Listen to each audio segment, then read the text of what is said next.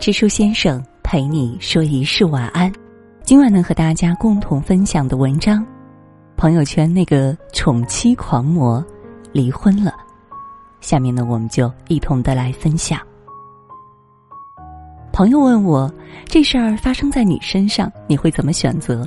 离婚还是继续过？说真的，我不知道，只是想起热播剧《安家》里阚文涛和冯春华那一对，两人白手起家。拼出了雄厚的家底和财富，毫无疑问，在外人的眼中，他们过得风光又舒服，可内里的辛酸却只有他们自己清楚。钱有了，情却没了。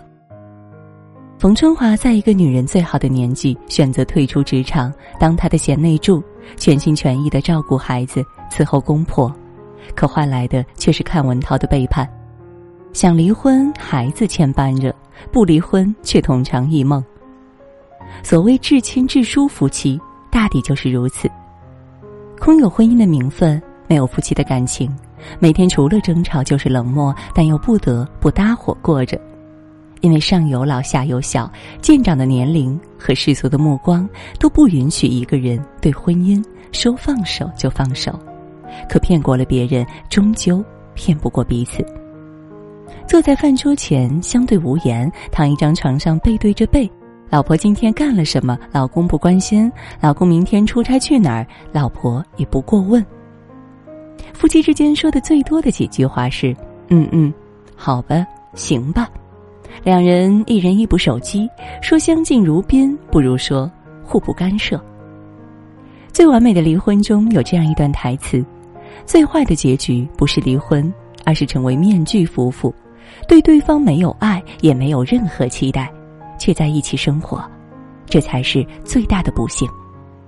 当一段感情名存实亡，两人间的裂缝越变越宽，无论是选择将就前行，还是忍痛放手，都不是一个容易的决定。只希望真到那一天，你会有能力应对，而不是束手无策哭诉。我打死也没想到，他怎么会变成这样？我后半辈子怎么过呀？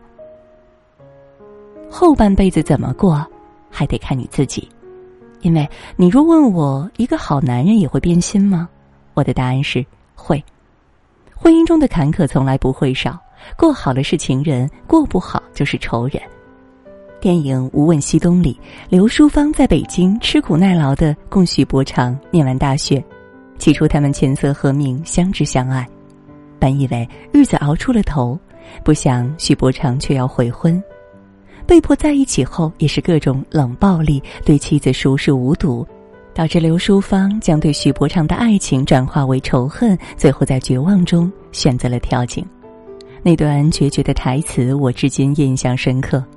刘淑芳流着泪质问他：“当初是你说会跟我好一辈子的。”许伯常气急反问：“人就不能变吗？人为什么不可以变呢？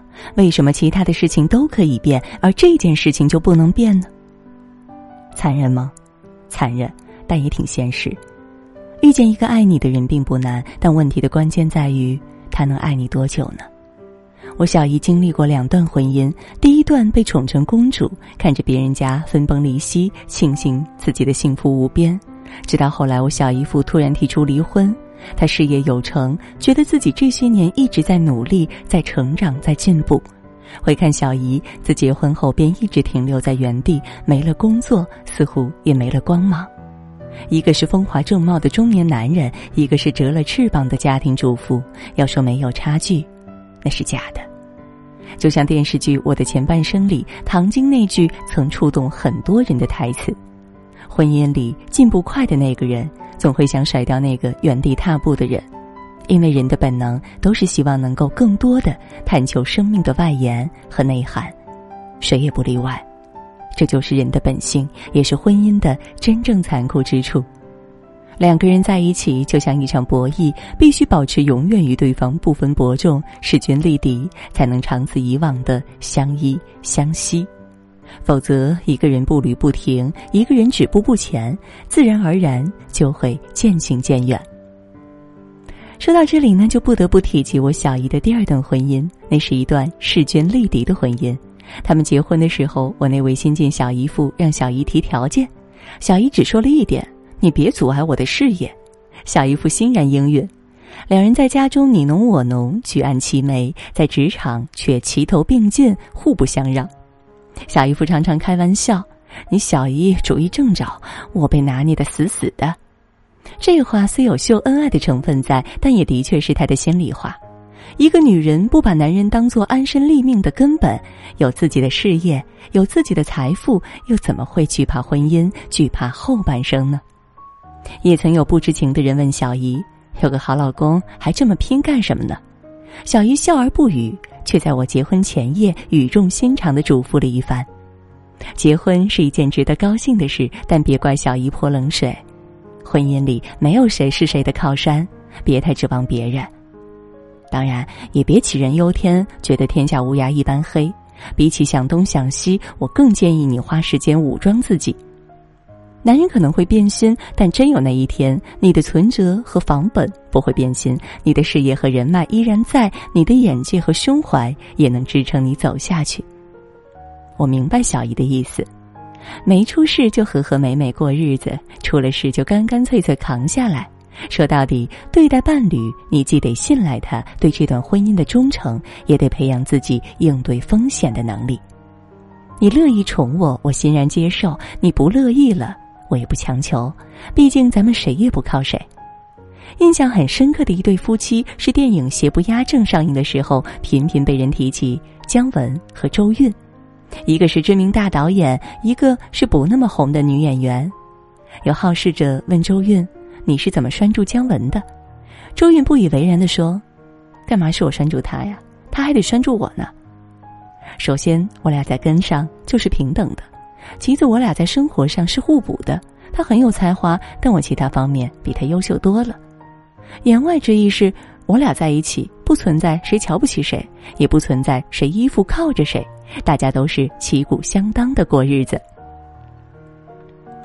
红玫瑰里有一句歌词：“得不到的永远在骚动，被偏爱的都有恃无恐。”意思是男人心里总会有这么两个女人，娶了红玫瑰，久而久之，红的变成墙上的一抹蚊子血，白的还是床前明月光；娶了白玫瑰，白的便是衣服上沾的一粒饭粘子，红的却是心口上一颗朱砂痣。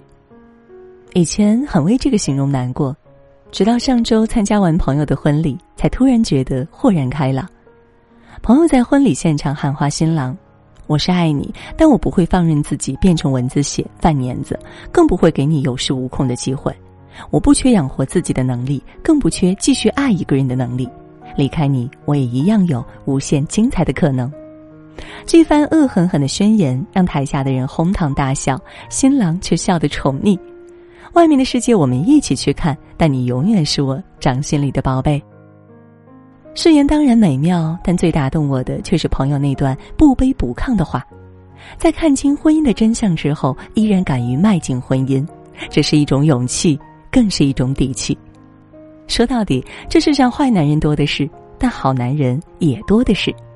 宠你一时的人有，但宠你一世的人一定也会有。点个再看吧。一辈子那么长，我愿我们遇到的那个人，是能走到老的人。好了，今晚呢和大家分享的文章到这儿就结束了，感谢各位的守候，让我们相约明天，也祝各位每晚好梦，晚安。